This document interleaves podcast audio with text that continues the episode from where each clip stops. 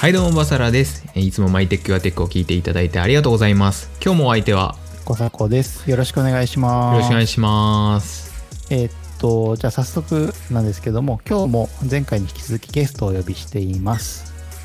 じゃあ、バサラさんからゲストの紹介いただいてもいいですかはい今日もですねえっ、と田中さんに、えー来ていただいていますイェーイ、はいどう も田。中はい田田中さ中でんすよろしくお願いしますよろしくお願いします。よろしくお願いします。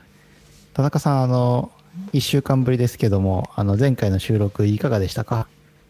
いや、反省点ばっかりですね。ちょっとめちゃめちゃ緊張しました、やっぱり。まあ最初はでも絶対そうもうやっぱだりと思います最初ははいあ、そうなんですね。はい慣れ、僕も慣れだけじゃないと思うんですけど、あの、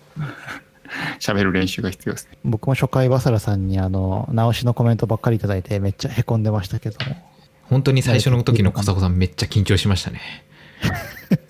いや、それに比べたら、田中さんめちゃめちゃ喋られて、喋れてるなとは思いますけどね。僕もそう思いましたいや、そうだと、すごくありがたいです。じゃあ、えーっと、こんな感じで、本題というか、ちょっと最近の話をしてもいいですかね。はいお願いしますと今、ゴールデンウィーク中に収録してる、ゴールデンウィークの最後の日に収録してるんですけどそうも。ですね。あ、バサそラさうんですよ。今日、今日ですよ。今日5月最終あそうだ日、ねゴールデンウィークご最終日、5月10日。今日何の日ですかそう、今日は。。今日は、あ、本当だ、忘れてたえ、ちょっと忘れないでください。今今日忘れないでください日よ。は、バサラさんの誕生日です。はい、そうです。おありめでがととうござうございいま。ますすありがとうございます。あありりががとうごとうござざいいます。本当にね、もう、でもこの年になると何にも嬉しくないのと、あともうこの状況なので、あの、今日、この日、この時間まで僕、あれですね。あ、まあ、これもね、人と喋ってるとも言えないんですけれども、はいえーカメラとしか喋ってないです。頑張りすぎですね。いや大人といやーの大人のね誕生日なんてこんなもんですよ大人の誕生日こんなもん。ストイックすぎて、ストイックすぎて誰もついてこれない誕生日になってる。はい、そうだそうだ、今日誕生日に合わせて収録しようって言ってたのに、もうすっかり忘れてましたね。そうですよ誕生日ですよ今日はい5月10日はバサラ669の誕生日ということでそういうことですねはいめでたいですね。今日はもう3本も3本動画作ってました3本動画すごいな。じゃあそんなゴールデンウィークに突然バサラさんが YouTube ライブをめちゃめちゃ始めたなというのが僕の中の印象であるんですけど、はいあ合ってますか合ってまそうすでかすって言うんねですけまあそうですねあの始めましたね始めたっていうかねあの必要に駆られてやってみたところがあるんですけどどあの田中さんも見てましたか僕も見てましたね。日本、日本とも見てました。ありがとうございます最初から最後まで見ていただいててね本当にありがたいと思いました本当なんか暇なんじゃないかって。 いやいや、もう自分で思心う強いです よね、やっぱり。誰か知り合いが一人でも見てるって思うと、やっぱ心強くないですか、なんか。いいですよね。あそその方が絶対いいんですけど、まあ、あの、ながらでずっと見見てました。ありがとうございます。てか長かったっすよね。いや、僕も思いのほか長くなっちゃったんですよ、あれは。はい。もともとだって30分ぐらいでサクッといきますって言って、は結い。局両方とも1時間半ぐらい行ってましたよね。そうです、そうです、本当に。行っちゃいました。いや、でも、まあ本ち当ょっでも、1回目は400人で、2回目300人おー来てるんで、本当ね、もうちょっとしたあれですよね。大行動での講義みたいな感じですよ ね。大行動でも、はい確かに。僕今日あのリビルドの生配信見てたんですけどはい。 300人ぐらいでした、おー。おお。買ってます 買ってますもうそうですよ勝ってますよはいもうちょっとした地下アイドルですから僕本当に今 本当にそう、地下アイドルでいいですね。地下アイドルぐらいえで田す中さんは実際、ちょっと僕生で見れなくて、後からちょっと飛ばし飛ばし見たんですけど、生で見てて、今までのバサラ YouTube 歴を見ていた田中さん的にいかがでした生配信を見た感想としては。軽く2点ぐらいなんか印象に残った点とかありますかな生配信だから、まあ、変わったっていうところはあんまりなかったと思うんですけどあの、まあ、一個一個丁寧に説明されてるなっていうのと、んまあ、はいまあそこはいつもの変わらずですねはいはい。あとは今回は、まあ、見てる人が、まあ、結構学生の方多いなっていう感じは僕も印象を受けたんですけど、はいはいやっ。ぱそういう層に対してすごく紙みたいで分かりやすく説明しようって、まあ、結構考えてやってるなって思って見てました。確かに。2回目とかなんか RPG に例えてあの表現されてましたもんね。してましたはいまさか自分が人生で戦士、マ MacBook Pro を戦士だっていうことがあるなんて思わなかったですねよくあれ思いつきましたね。いやもうなんかなんかねあれなんですよねその GPU が弱いから動画編集できないっていうふうにすぐ言う人がすごいいたりとか あと排熱ファンが回るともう動かないとかっていう人がすごい言うんですけど別にファンが回ってるから動かないわけじゃないよみたいなね なんかななんでそう0か1かしか考えられないんだろうみたいなのがちょっと気になっちゃって、えそもそもバサラさんはこれなんで YouTube ライブをこのゴールデンウィークにやることになったんですかえっ、とコメントがだいたい80件ぐらいついちゃっててはい。はいでえっ、と一個一個返信していくとやばいって思ったんですよなるほど。終わんないって思ってコメントするよりライブした方が早いと思ったってことです。あそうですそうですそうですそうですまあニュアンスも含めてはいはい。例えば1人のあたりの人に56行の文章を書いてそれを80人っていうふうにやると、だいたい僕300文字ぐらい書いてたりするんで 300×80 なんでもう何でしょうね本書いちゃえばいいんじゃないみたいな 本当だ。はい、なのとあと,、えー、ともうほとんどがもうお重複してるんですよ。エアーの16インチがいいんですかプロの16インチがいいですかしか聞聞かれてないので、はいはいはいもう。だったらまとめて答えた方がいいよねっていう、う。うんん、のでしたね。そうか、このゴールデンウィーク2本続けてやりましたけど、その前のライブの経験で何かあったんでしたっけあれですね MacBook の開封ですかね。ああ、そうか。それだけじゃあですね。 YouTube、バサラ 669Vlog としては、えーっと、2回目と3回目だったんですね。そうですそうですそうです。うん、なんか回を重ねるごとに難しさとか、また成長の機会とかなんか見つかりました。1回目の時ってなんかあんまよくわかんないで配信しちゃったところがあったんですけど、まあ、2回目のところちょっとスライドを入れてみたっていうのはやりましたよね。チャレンジしててみた感じですよね、スライドを見ながらさらに顔をワイプでやるみたいな確かに。のをやってましたでそれをライブでやるのはすごいですね、確かに。でそれを切り替えるっていうのもやったんですよカメラをはい。あのメインのカメラとワイプ用のカメラを2つ使ってましたねカメラおおそうなんですね。はいで3回目に関しては BGM をつけたんですけど、まあ、ファンがうるさすぎて、まあ、BGM 聞こえないっていう、えー感じでしたねはなるほど。いうんなんかその辺見ててスムーズでしたいや結構スムーズだなと思ってたんですけど、あれ手元ってどうやって切り替えてるんですかなんかあの、結構やってる人は a タムミニとか、えーなんか使ってると思うんですけど、僕はもう OBS で普通に PC で普通に操作してました 他の人見たけどやっぱねスイッチャーみたいなのやるとねやっぱすごい楽だなって思いましたけど、まあ、スイッチャーもね買うお金も、まあ、もったいないかなと思ってそんなにライブ配信やんないしってことで、スイッチャーが高いんですね。そうなんですよああ、この間マイクロソフトの西脇さんがつぶやいてたやつみたいなスイッチャー。わかんないそのそそれに多分そうだと思いますなんでやっぱすプげえレゼンモードと講義モードかけかなんですかね分けたかったんですよねああ、うん、なので、まあ、今回僕すごく思ったのはやっぱり Windows 必要だなって うんそうですよね。あの、パワポを出し、パワポキーノートを出しながら配信するのは、レイザーのステル、レイザーステルス13でやってたんですよね。そうですそうですそうですそうですあれじゃ足りないって感じですか必要だなっていうのは。まあうるさかったっていうのとあとまあこれ売ろうかと思ってたんであうあ、んどうしようかなと思ってますねいや売るのをどうしようかなっていうか多分ファンの音問題は解決しないんで、 ああ。はい、えじゃあ、ここで、デルの XPS13 を買ったりとかもあり得るんですかいやないですねそれは一緒なんでスペックがああ、なるほど。それだったらあの今のレーザーブレードのステルスとスペック一緒なのではい。はい。なんで、まあ、買うとしたらあれでしょうね、デスクトップでしょうね。ああ、なるほど。はい。いどんどんどんどんガジェット増えてきますね。や、本当ですよ。それがね、今、困っちゃいますよね、本当そうですね。三脚が、三脚が後ろにいっぱい。そういう三脚がね、あるし。ジンバルもいっぱいあるし。じゃあまあこんな感じでゴールデンウィークは YouTube ライブをやっていたバサラさんですが、いえーっと前回に引き続き田中さんをお呼びしているのには理由がありまして、えーっはいとまあ僕とバサラさんだとちょっと知り合い歴が長いので、バサラさんへの質問があんまり尖ったものができなくなってきているので、ちょっと今回は田中さんに質問を用意してもらって、バサラを掘り下げてもらおうという形で進めていこうかなと思うので、インタビュアーを田中さんにお任せして答えるのがバサラさんという感じで、この後進めていけたらなと思います。はい、お願いします。じゃあ田中さん、このままマイクをお任せしていいですかわかりました。ちょっと尖ってるかどうかは 置いといて。とまあ僕からの質問は本当に簡単なのからいろいろあるんですけど、はい。えっと、1個まずは、あの、今結構ガジェットだらけの生活をされてると思うんですけど、そうですね、ガジェットに興味持ち始めたのって、まあ、いつ頃なんでしょうかとか、きっかけって何かあったんですか、まあ、僕はいもちっちゃい頃からちょいちょい、あのー、こまこました、なんていうんですかね、携帯とか携帯のようなものっていうのは触ってたんですけど、えっと、僕はですね、えっと、すごい小さい時で言うと、あのーやたら電子手帳がちっちゃい頃好きだったのはって、好きだったなってのを思い出しますね。小学校6年生ぐらいの頃かな、日本に帰ってきた時に、まあ、そもそもゲーム機がすごい、ゲーム機が好きだったんですよ。 ゲームよりも。そうゲーム機という状態だったりとか、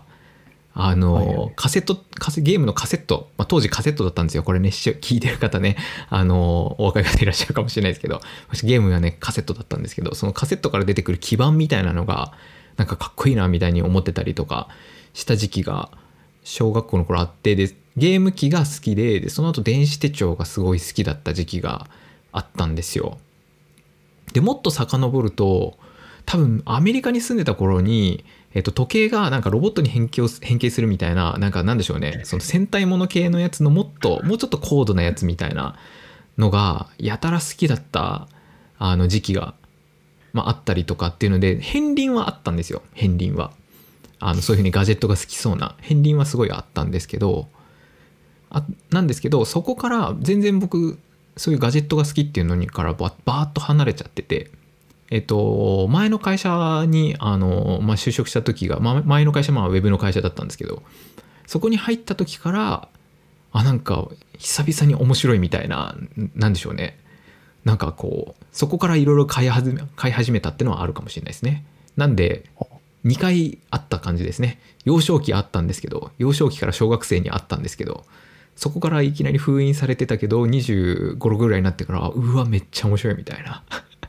はいでしたねあぼ僕、その、僕にとっての前職で、今はバサラさんの職場の頃からの知り合いですけど、はい僕もっと前からガジェットが好きなんだと思ってたんですけど、そんなことないんですね。バサラさんの前職ぐらいの時代だったんですね。はいそうですあのー僕昔タイピングできなくて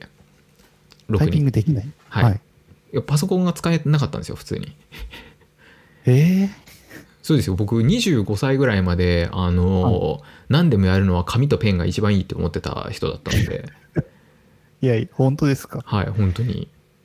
だって僕、あれですよ、バサラさんと出会って初めてのプロジェクトで、コサコさんタイピング汚いですねって言ってましたもん、バサラさん。それがそれがだから一気に一気におかしくなったってことですよね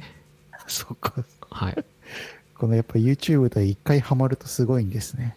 そうハマるとすごいタイプですね。そうですね。だからあのーね文系ですしおーはい、文系なんでね、あのね、何人もそういう風なものは得意じゃないですけど、だから本当に、本当に25、6から目覚めた感じですか、ガジェット系に。目覚めた時買ったガジェットは何だったんですかえっ、と、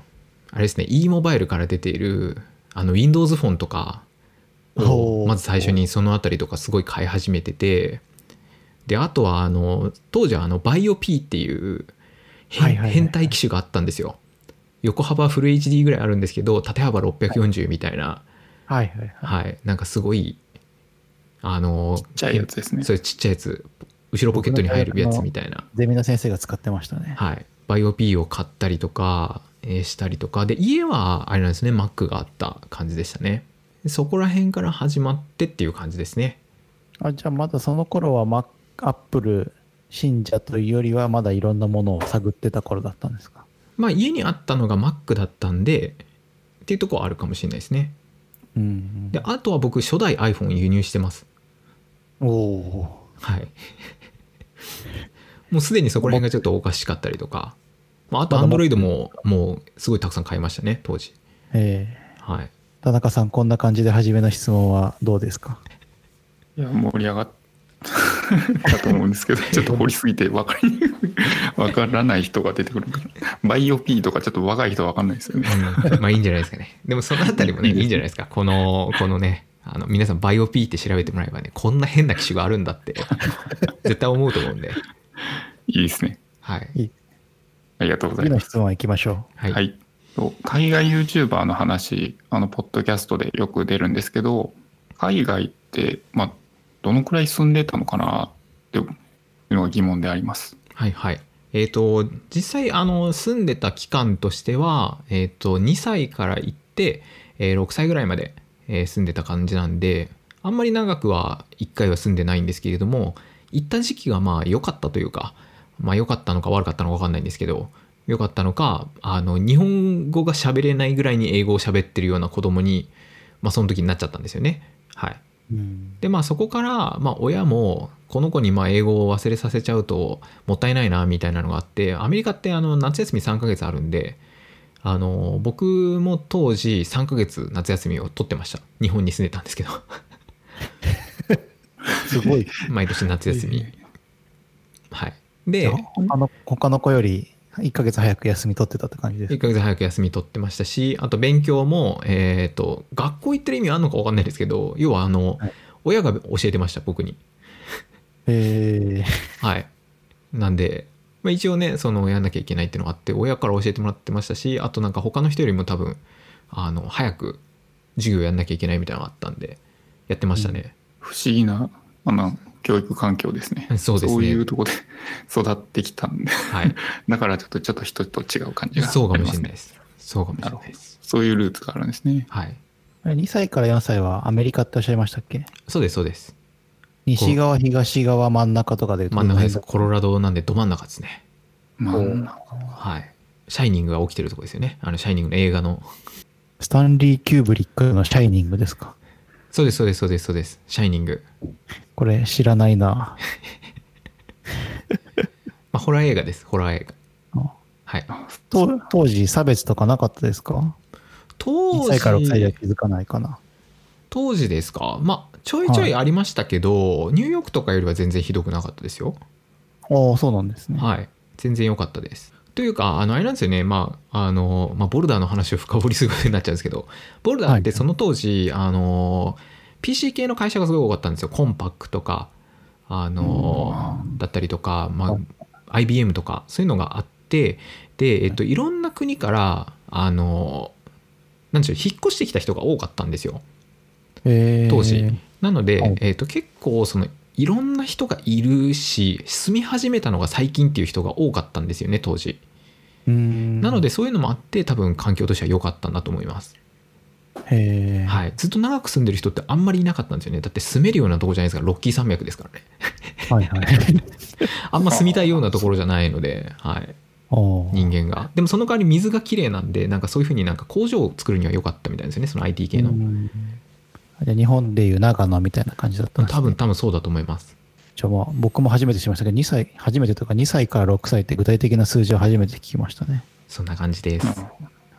じゃあ田中さん、次の質問をお願いします。はい。えー今、まあ、おお二人でやられてるんですけど、まあ、マサラさんとコサコさんの出会いって あのどんな感じだったのかなはい結構こう素晴らしい優秀な相棒だと思,、は思うんですけどこれじゃあ小迫さんからじゃあ答えてくださいここ すげえはず、あの、優秀と言っていただいて恥ずかしいんですけど、ありがとうございます。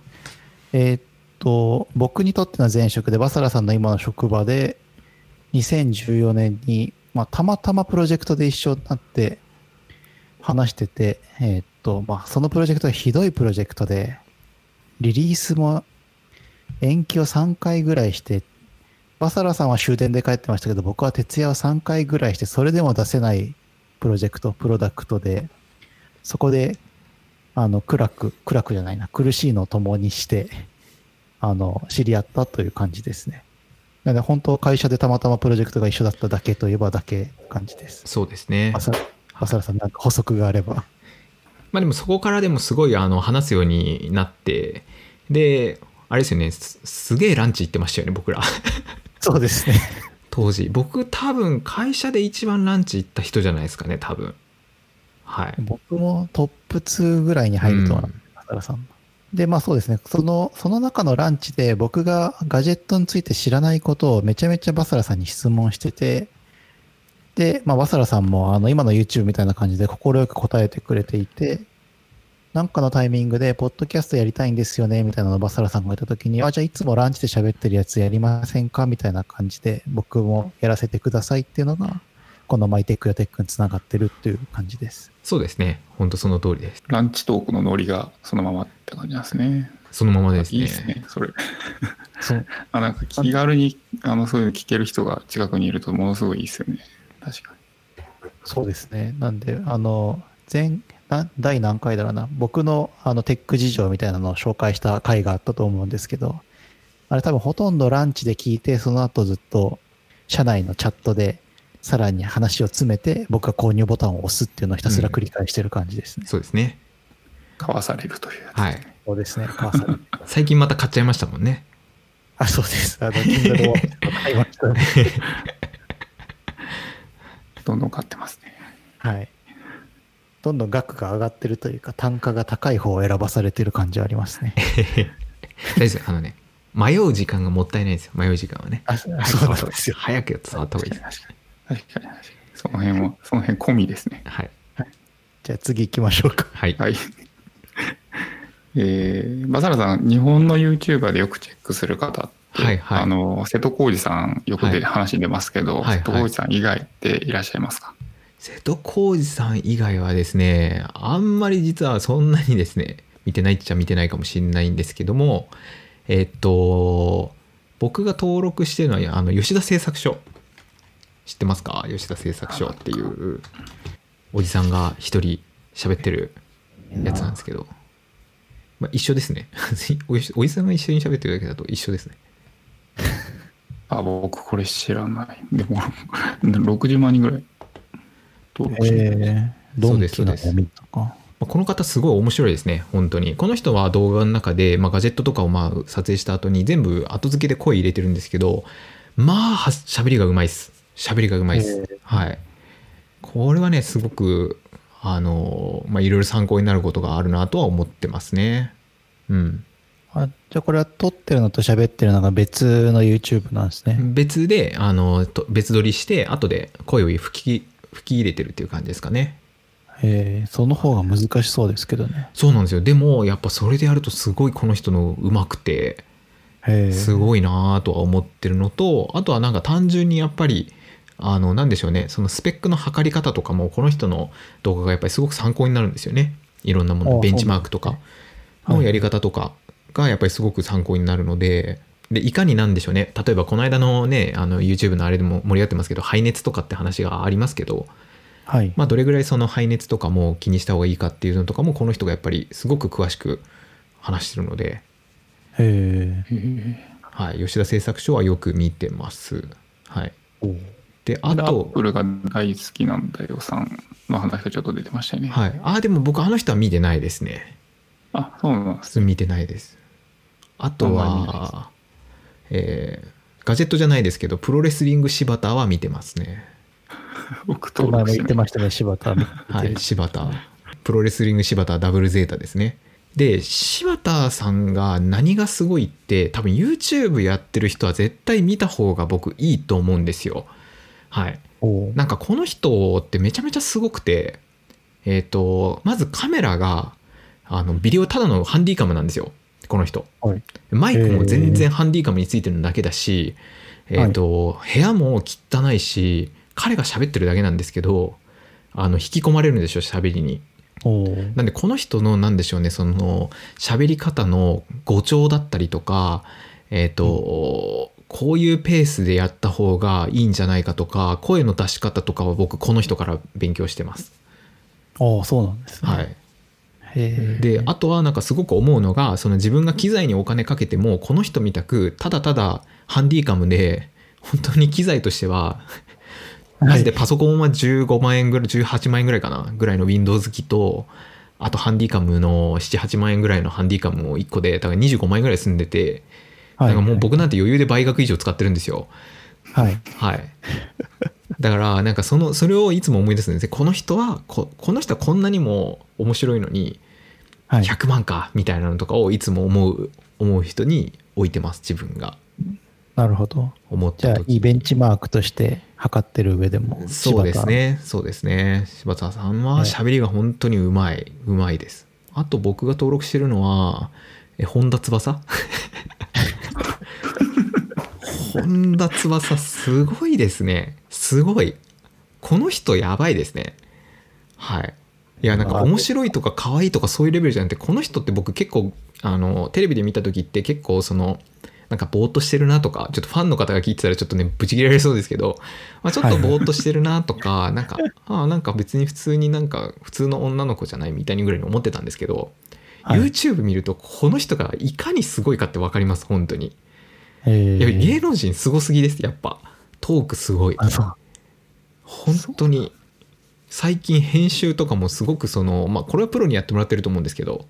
はい。あなんかこう参考になるものとかがすごいあってあの勉強してます本田翼からホンダのバイク。本田のバイホンダクのバイク。本田のバイクは本当におすすめですあれ、ホンダ翼ってゲームチャンネルは別でやるんですかそれともホンダバイクの中でゲームチャンネルやってるんほんですそうです本田のバイクであのゲームやってますねかおおそうなんです。まああとはあとはあ一れ応はそのカズチャンネルも一応ちょ登録してますねあカルチャンネルは僕もちょいちょい見てますね。あんまりあなんかそうみやびは、みやび。あ、みやびは入ってます よ。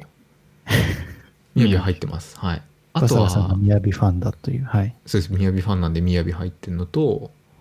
あとはジェット大輔ですかね。ガジェット系だと。ジェット大輔さんえと、ーああ、この人か。はいはいはい。ただジェットさんは別になんか、ジェットさんなんか最初の頃すごくそのカメラを選ぶ上ですごくあの気になってたというか、参考にしてたので、登録してたんですけど、最近はあんま見なくなっちゃいましたね。僕、あれだ、オズモアクション買うときにこの人の見ましたね、何回か。でも結構なんかあれなんですねパキッとしたこと言ってくれないんですよねもやもやもやもやいつも喋ってんなと思っててああんまりこの人喋りうまくないなっていうかなんか最近学びは少ないなと思ってるとこですねやっぱその登録してる YouTuber にも学びを求めるのがとてもストイックなバサラさんな感じが今コメントからしましたね。もうね学び以外はもうどっちでもいいってやばいっすね。あとサンセットスタジオっていうえ沖縄のカメラマンのえー夫婦のチャンネルがあるんですけどここはなんかその撮影の仕方とかその全ジンバルとかあのうんそういうので見てたりはしましたねおおーサンセットスタジオ TV11 万5千人。はいうん。最近でも全然こう、あれですけど更新してないような気がしますけど田中さうんん、こんな感じでバサラさんがチェックしてる日本 YouTuber ですが、聞き足りないこととかありますか意外と、あの、ガジェット系というか、そういうの少なくて、あの、自分がなんかき足りないものを吸収できそうな チャンネルに絞られてるというか、そうでスすトイックですね。うんあのもうガジェットの情報はもう全部海外でもう全部もう賄えちゃってるんでもうあああとはもう日本の情報ってなんかあんまり話聞いててもあんま面白くないなっていうのがまあうん多かったんで、あとはもうなんか自分の中で YouTube やる上で必要なのはやっぱり喋りですかねうん喋りっていうところで見るとやっぱり喋り重視で見てますよねですなるほど。わかりました。次の質問いきましょうか。あポッドキャストの方で、今度、あの、定期的に登録しているチャンネルとか、定期的に見てるチはいはいャンネル、聞いてるか、ごめんなさい。聞いてるチャンネルってありますか僕はですね、ポッドキャストは、まず日本のは、えっと、NHK ラジオを もう、ど定番の NHK ラジオを、えー僕は聞いてますね。日本語の NHK ラジオの方ですね。もう NHK ラジオを普通に聞いているのと、あとやっぱり MKBHD の、えーやつは聞いてますね。はい。おお MKBHD のはもう、もうほぼ、もう、もうもう全部、全部は聞いてます、いつも。はい。ウェブフォームですね。で、あと、えっと、ルーですね。あの、あアンボックスセラピーの、あ、はい、ルーのやつも聞いてます。そのバサ3ラつぐさらん、いですいね。つ聞いつ聞くんですか、ポッドキャスト。ポッドキャストはあの出勤中とかあのチャリで聞いちゃってますね。 これ炎上しそうなやつ。はい。はいはい。ダメなやつ。ダメなやダつ。メなやつです。であとはあのえー NHK ラジオはシャワーの時ですね。シャワーの時は水はなんか防水の Bluetooth スピーカーとかですかそうです。アンアンカーのサウンドコアスポーツってやつで、あのシャワーの水とか、あおーのジャボンってやっても大丈夫なやつですね。しかも2500円ぐらいなんですけど、えーちょうどよくて、でまあシャワー浴びるのって大体まあ僕1223分、まあ、10分ちょっとぐらいみたいな感じなんですけど、NHK ラジオの土日は15分で、はいえっと、し平日は20分なんですよ7時の回が。な かなかちょうどいいんですよその全部が。はいはい。はい、シャワー出てきた後にもうちょこっとだけ聞いてとか、あと髪の毛セットしてる間に8分とかを使うんで、はい、20分でちゃんと用意ができてなんでしょうね、あのベンチマークにもなるというかあの 20分で準備がちゃんとできてるかの測定にもなるんでいいかななるほど。本当パンクチュアルな人だな。コマを埋めてる感じなんですね。もうねなんかなっちゃってますねなんかね田中さんはポッドキャスト、あの、もっと聞いてますよね。僕、そうですね。常に聞い結構聞いてこの休み中とかもう常に耳にあのパワービーツプロ入ってるみたいああすごい、えー感じやったんでな。だからリビルドとか僕最近聞き始めたんで、はいもう過去のやつをどんどん遡って聞いてるんですけど、おおすごいうんあれはなんか、あ、ごめんなさい。あの、僕、もともと一応電子工学専攻なんで、はいはいなんかちょっとちょいちょい分かるところもあって嬉しいんですよね。聞いてるああうんえ と。でもなんかめちゃめちゃ賢い人たちなんで、うんうんちょっとその辺を噛み砕いて、あの、話してくれるのがちょっと嬉しい。うんうんああと僕あれです10年以上聞いてるポッドキャストがありますーおえっとオートマジックっていう、えーポッドキャストですねああ、はいあれだ。デザイン系の。そうですそうですあの長谷川康久さんがずーっとやられてるやつですねはいはい、はい。安久さんが本当に10年前ぐらいにポッドキャストやりますって言った時からもうずっと聞いてますおおー。はいあの、入りがかっこいいですよね。あの、iPhone のビビブブブブビそうですそうですそうですそうです iPhone じゃないなんかあの、でまあ電と話かけるは音いで始まる。うはいんへちょっと聞いてみます。はい、まあでもちょっとね結構デザインに寄っちゃってるのでウェブ系じゃじゃない人だとちょっときつかいきつい場合もあるかもしれないですけどでもすごい面白いですね、僕も一個ポッドキャスト情報足してもいいですかお願いします僕はあの、ヒロマエダ .com っていうポッドキャストを結構聞いてて、はいあの結構有名なベンチャーキャピタリストの人で、はい東南アジアも抑えながら日本にも投資している人が、まあ、えっ、と、SARS ビジネスのなんか専門のあのベンチャーキャピタルをやってる人がやってるポッドキャストで、はいこの辺で結構海外のプロダクトのトレンドを聞いて、バサラさんに僕は質問するというような感じで、あー僕はこういうとこから情報を取ってますね。そうなんですねはい。結構なんか難しそうなやつが気がしました一瞬あれまあでも結構どうやって営業を獲得していくのとかもありますけど、組織でうまくいかない理由は何みたいなのが、スタートアップのステージごとに違うよねみたいな話をあー噛み砕いて説明してくれたりする感じですね。そんなのもあるんですね。てか僕ちょっとそっち系には全然振ってな くて、全然あの情報ないんで、あの今度調べてみます。じゃあ次の質問ですかねはい。と周りの人に、が自分ぐらい、同じぐらいガジェット好きの人っていますかまあ僕の周りあんまりいないんですけど、えっと僕の周りでじゃあ僕レベルで好きかっていう人がいると、えー1名いらっしゃいますね1名いますで僕実はあれですね田中さん以外でこのポッドキャストに呼びたい人誰かいますかって言ったらその人を、えー呼びたいぐらいの人がいます、えはいなんですけどただいます彼とい僕ますそこまであのコンタクトを取ったことがないんですけれども2人してあの兄弟のように思い合ってるというところは変わらないはずって思ってますね ーどんな関係なんですか、はい、あのですね、えー、と僕昨年にあの HHKB のイベント行ったと思うんですけどはい、はいはい。でその、の時に、まあ、僕あのハッピーハッキングのキーボードがね当たったんですよ、はいはい、でその時の写真を撮ってくれたのが実はその一緒に行ってくれたちょっと、あーなるはほい、ど方なんですけれどもはいで。その方アップル製品の買い方が半端ないんですよえーアップル製品だけじゃないんですけどいろんな製品ものすごい勢いで買ってて、あのーで僕がその迷った時に買うべきみたいなのとかもよく言ってますけどあの、もう彼もいつも言っててえーなんかそこがね、あのー実すごく合うんじゃないかと思ってるんですけどちゃんとはね、あのー数回しかちゃんとはし話したことないのでどんなか分かんないんですけどちょっとねこのポッドキャストになんか確変を起こしそうななんか要素になりそうだなと思ってるとこですね、ぜひ、レギュラーゲストとして来ていただいて、田中さんと同じくはいこうもうねどんな感じになるか分かんないですけどお話してみたいですね。楽しみですね、それ。であのでそれ以外にもやっぱりウェブ系の会社だと結構ガジェット好きな人が多いので結構やっぱ好きな人は多いと思いますかなりなるほどねどう会社とかでも YouTube とか、ポッドキャストやってますよねとか、話しかけられたりするんですか、バサラさあんは。 めちゃめちゃされますよめちゃめちゃされますへお YouTuber ってよく言われますよ最近こばかんされてるじゃないですか。 僕小バカにされてても気にしないで「はい YouTuber です」って「はい見てますかこ最新の動画何でしたか?」って絶対聞くようにしてますすごい。はいで見てないと「見てくださいね」って言って「いいねお願いしますね」って言って返してるんであの全然僕はもう、強いねな強い。言っていただけるんであればガンガン言ってきますし僕ほとんどのあれですねスラックのチャンネルで YouTuber ですっていつも言ってますからはい、じゃあ次はいい、きますか。えーちょっと前からスタジオできたらみたいなはいは話いをはいは途い中で言ってるんですけど、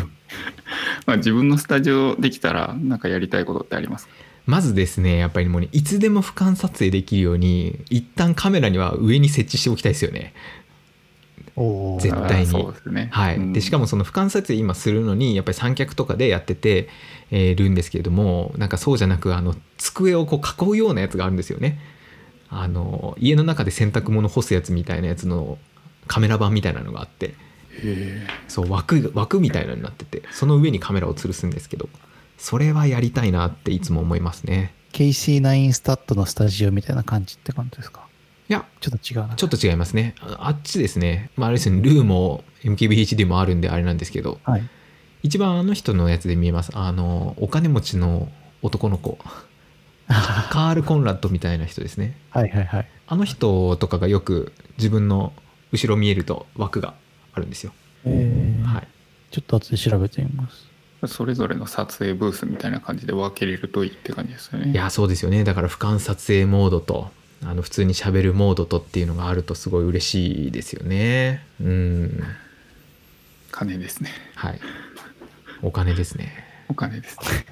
実際日本で撮影スタジオ持ってる人ってどのぐらいいるんですかねあんまりいないんじゃないですかねあの大川さんとかあるんじゃないですかあの大川さん。あのかっこいい人大川あとビート内藤とか大川祐介さんとかスタジオ持ってると思いますよえー大川祐介さんビート内藤あたりは多分3あたりね、はい持ってるような気がしますけど、うんうんワンルームとか、ちょっとした部屋をそういうスタジオ代わりに使ってる人はいますよね。うんうんなるほど。ただあれなんですよね日本のあの YouTube ってそんなに画質が求められてないんでああ。海外と比べた時にはいはいはい。なんであのーまあスマホでいいんじゃないっていう感じですよねやっぱり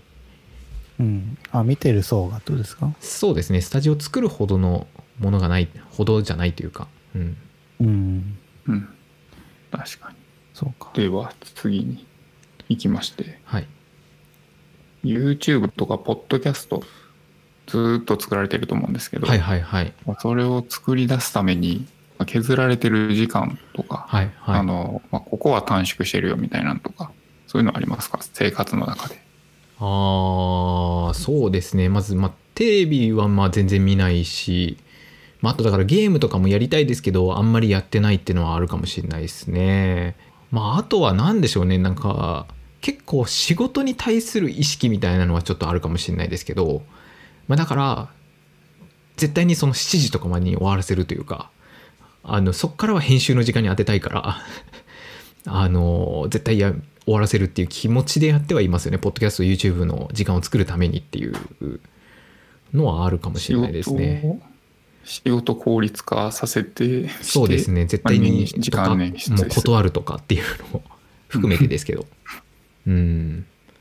あの飯の時間とか、まあ、はいご飯ですね、あそういごうの飯もそうですね、ご飯とかもはい一人なん自炊しないでとかそうですそうですもう自炊しないで松屋一択みたいになってますよね今野菜食ってくださいそうですそうですそんなんなってますはいなるほど。ああ、わかりました。なんか、まあ、イメージ、そこはイメージ通りかなっていう感じですね。あ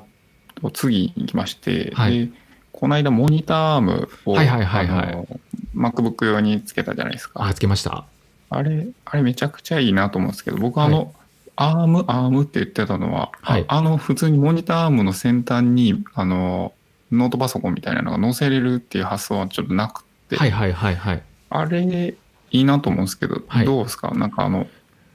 距離が離したり近づけたりがめっちゃやりやすくて見やすいとか、あこれめちゃくちゃ良くてですね今まあ僕のところのこの左側に空中で浮いてるんですけどあのーまあ結構下がね使えないよとか言われてたんですけど結構下もまあスペースとしてちゃんと使えますしあとこれが何でしょうね MacBook ってあの指紋認証じゃないですかあその指紋認証がちゃんと使えるのいいですよねあのクラムシェールとかだとこれはもうシェルじゃあのないからってことそうですそうですそうですそうですっていうのがあってスペースもできるちゃんとそのクラムシェルじゃなくてちゃんとその指紋認証としても使えるっていうところで今満足度は結構高いですね位置もモニターの位置も高くなりますし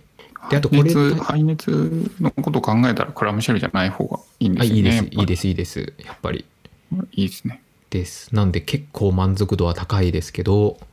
YouTube は再生されないですねまあ、1個の方はちょっと今、アマゾンも売り切れ気味まあそうなんですよねまあ、入そうで荷すしよたねり入荷しなかったり、2個セットのやつは常にありますね。うんありがとうございます。はいあと、えーこれから YouTube とか Podcast を始めようっていう人に向けて、まあ、これからやり始めるなら、まあ、どんな気持ち、 そういう心構えというか、はマいインドセットで始めるべきなんでしょうかって、結構ーあの、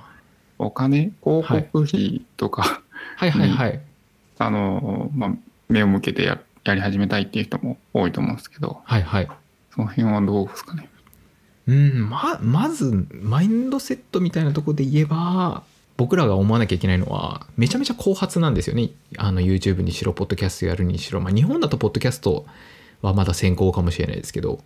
YouTube やるのってすごい後発なのでやっぱり後発であることに意識はししなきゃいけなくてでさらに芸能人が入ってきちゃってるんでそのさらにパイが難しくなってきているっていうのが状況としてはやっぱりあるっていうのはなんでそんなにまあ甘くないよっていうのはちょっと思った方がいいかなっていうのは若干思ってたりとかするとこですね、まあ、自分でやっててもなかなかまあね見てもらえないですしっていうのはありますねであとは何でしょうねとりあえず100本っていう気持ちはあります とりあえず100本出せばあのなんとかなるかなっていうなんとかなるっていうかなんか多少なりとも見てもらえるようになるにはやっぱ100本ぐらい出しておくとなるかもしれないなとは思ってますね僕も1000人超えたのがちょうど 100, 100ちょっと前ぐらいだったんで96とか98ぐらいでなったんでやっぱそれぐらいまで頑張んないとちょっと厳しいかもしれないなとは思いますであとはなんかそのそうですねコンスタントに出していくっていうのと、あとでもまあ自分がめちゃくちゃ面白いっていう自信があれば大丈夫だと思いますけどねはいであとは何でしょうね今だと YouTube じゃなくて TikTok の方がいいんじゃないと思う時はあります。 TikToker ってやつですね。 TikToker とか、例えば TikToker でも、例えばそのしんのすけさんっていう人がいるんですよ。TikToker の中でも。で、しんのすけさんって何してるかっていうと、ただの映画のレビューを1分で言うんですよ。はい。はいはい。で別にそれって大人が見るものだと思っててそう僕がみ目指してるのって大人が見る YouTube だと僕は思ってるんですけどあのしんのすけさんは普通に映画のことを1分で話して分かりやすく話して、えー終わるっていう YouTube 上げてたりとかそういうふうなあ TikTok 上げてたりとか、まあ、そういうふうなジャンルも結構出てきてたりとかするんで、まあ、1分っていう短い時間で、まあ、どれだけ面白い話できるかっていうのでなんですけど機材も必要ないしはい。はい、これから広告もつくと思うんで、まあ、もしかしたらそっちの方がいいかもよっていうところありますね。マインドセットで言うと、バサラさん心折れないんですが、こんなにいっぱいあげて変なコメントもつくと思うんですけど。今のところですか、はい全然折れないですね。全然折れないですよ。やっぱ面白いですもんだ って。面白くないですかだってこの YouTube の話してるだけではい。あの今この田中さんと喋れてるんですよすごくないですかこれすごいですね、それは。めちゃめちゃすごいですよね。めちゃめちゃ面白くないですか、それ。これなんか、そうそうその東京の中で普通にサラリーマンしてたら、絶対味わえない感動というか、だと思うんですよ。これ、はいそう。め確ちかゃにめちゃそれで面白いと僕は思うんで、その YouTube をしてると、やっぱりあれですか、あの、好奇心が刺激されるというか、あの、仕事では出ないアドレナリンがブワーッと出たりしますかしますね。やっぱ好奇心と探求心。おうとあともうどうやったらこの画質が出るんだろうとかっていうのとかをもうひたすら見てるのが楽しいですねああ第1回のライブの画質めちゃ良かったですもんね。そうですそうです第一回のマインドセット。人にもよると思うんですけど、まあ、ちょっと えー参考に 結構ああれですねあのバサラさんみたいなタイプの人は今のやり方が多分合うと思うんですそけうどですそうですそうやっぱ好きなことをあのやるっていうのが一番いいいいんでそすうかねですそうですいやもう絶対そうですコンスタントに、あのまあは動画を出し続ける、はい、コンスタントに本当に自分の好きなジャンルの話をするっていうのが一番いいんで僕のね友達とかもなんか料理とかも始めたりとかしてる人も料理用のブログとか始めた人もいるしあとお友達の人も他にあの化粧のやつとかを今年始めた人もいるので、はい、あとはですねあの僕の友達でねカップラーメンをひたすら揚げてる人もいます。へえ。はい食べるんですかそれをなんか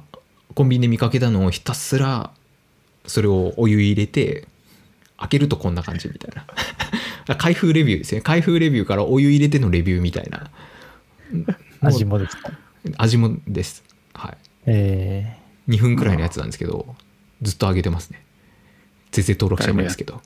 誰もやってなさそうですわではいますねでまあうん彼がそのもともとカップラーメンずっと自分で買ってたっていうところから始めてたりとかするっていうのがあるんでえ。うん。それが今年 YouTube 始めた僕がは始めてるって言って始めたのがその3人ですねまあ僕の場合はちょっと俯瞰撮影とかからまあはい YouTube のアップロード始めていきたいな、まあやるやれやればいいんですけど、はい やればいいんですけど俯瞰撮影するときにあの気をつけることってありますかはいあえっ、とですね蛍光灯以外のライトがないときついですねああのえ LED うん違うな LED か LED のあの大量にあるなんかはこういいう専用照明みたいな、そうですそうですあの要は上から蛍光灯とかって光っちゃうんでそうするとカメラが影に入っちゃうんですよねなのでカメカメラにそういう専用の照明をつけるのか、まあ、カメラに近いカメラより下ぐらいにカメラよりそうです専下用照明にあのあれですねあのーあった方がいいですね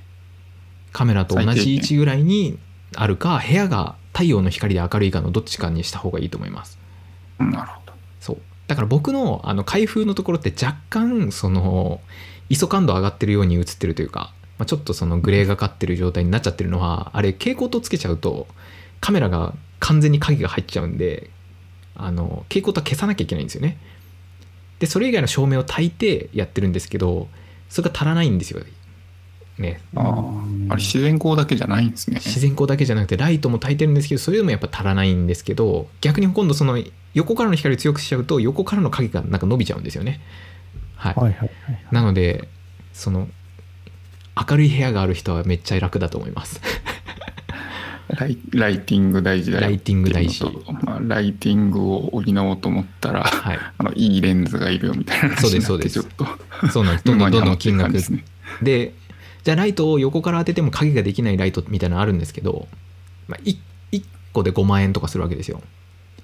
でそれを影をやっぱり3点照明とかにしなきゃいけないので3点照明にするっていうことは少なくとも2個必要で、おうまあ、後ろはちょっとなるほどあの少なくともいいんですけどそういうふうにそういうふうに照明のことをいろいろ考えていくとまあ大体10万円ぐらいと部屋は12畳ぐらい部屋に必要になっちゃうんででそうすうるとんできない そうすると日本家屋ではできないっていうのになってなので僕のちょっと俯瞰撮影ちょっと暗いんですよなるほど俯瞰撮影難しいですね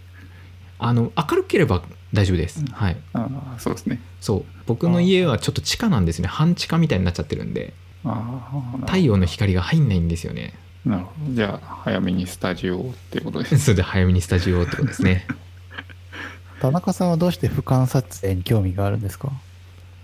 そうなんですかね。やっぱりちょっと顔出しに、あれですかね。まだ抵抗があるのかなあと思うんですけど、まあ、ハードルを下げる、自分の中でのハードルを下げようと思ったら、観察でしてみるのがいいのかなっていう感じです。ああ、なるほど。俯瞰撮影だけしてる YouTuber って結構いるんですかねだけというか。アップルが大好きなんだよさんとかは、まあ、そう顔ですもねできますけど、結構俯瞰ですよね、いつうもんああ、なるほど。あということは、あれ田中さんも YouTube を始めるということでいいですか今の話を聞くと。そうですね、はさっさと1個出してまあせっかく Mac 買ったんであの、モーションとファイナルカットで使いこなしてあげたいなと思ってます。おー楽しみですね。頑張ります。次ラストですかねそうですね、ラストですね。これ、どうなんかなと思ったんですけど、あの、まあ、すでに忙しいと思うんですけど、はいもうちょっと忙しくなってきたら、はい人雇いますか、はいあこれは雇いますはい雇うんですね。はい人雇いますでで、まあ、編集も最終的にはまあ出せるんだったら出した方がいいかなとは思ってはいますはい、まあ、今のところは全然考えてないですけどただ将来的には全部出すかなとは思ってますねやっぱそうなんですよね。そうなるんですね。僕が用意してたのは以上ですね。はいありがとうごあざりいがとうまごす。ざいますどうでした小皆迫ささんんありがとうございます。いやー、知らない話がいっぱい聞けてよかったですね。あ本当ですかまあ、改めて聞く聞くことないですからね、バサラさんに。聞くこと ないと聞く機会がなくなってきてるんで、まあまあそうですねはい。はいこうやって聞いていただけると、僕も、あの、新田さん、あ、僕もバサラさんの新しい一面を見れて、なんかいいなと思いました。あよかったです。はい、えーいかがだったでしょうか、えー今日はですね、僕の YouTube をずっと、えー見てくれている田中さんからちょっと質問を受けたという感じでした。まあね、意外とね、多分これ聞いてる方も全然知らないとかね、だって小迫さんがね、なんもうね、何年の付き合いですか小迫さんと。もう6年ですね。はい。ぐらいね、やってる小迫さんでさえ知らないことが、まあ、出てきたのでね、まあ、いろんなことが分かったかもしれないですけど、まあ、そんな感じの僕です。はい。でもね、すご く、ちょっと、ちょっと言いたいんですけど、そのストイック、すごくストイックなように、ちょっと、あの、聞こえちゃったかもしれないですけど、そんなでもないですよ。結構普通です。結構普通に生きてるんで、はい、普通の人です。はい。まあその辺は、ツイッターを見ていただけると、バサラさんの一面が垣間見える、そうですね。そう、ツイッター見てもらえるとね、あこんなにあの大して仕事中もずっとツイツイッターしてんなみたいなぐらいに思うと思うんで、はい、そんなもんです僕なんて。はい、じゃあゲスゲストとしてあの2回ご出演いただいた田中さんも感想言っていただきますかね。いやー、難し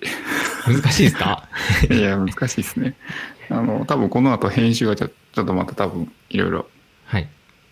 細かい作業があって、それはそれで、まあ、やり、やってみると面白いなと思うんですけど、それも難しいなと思うんです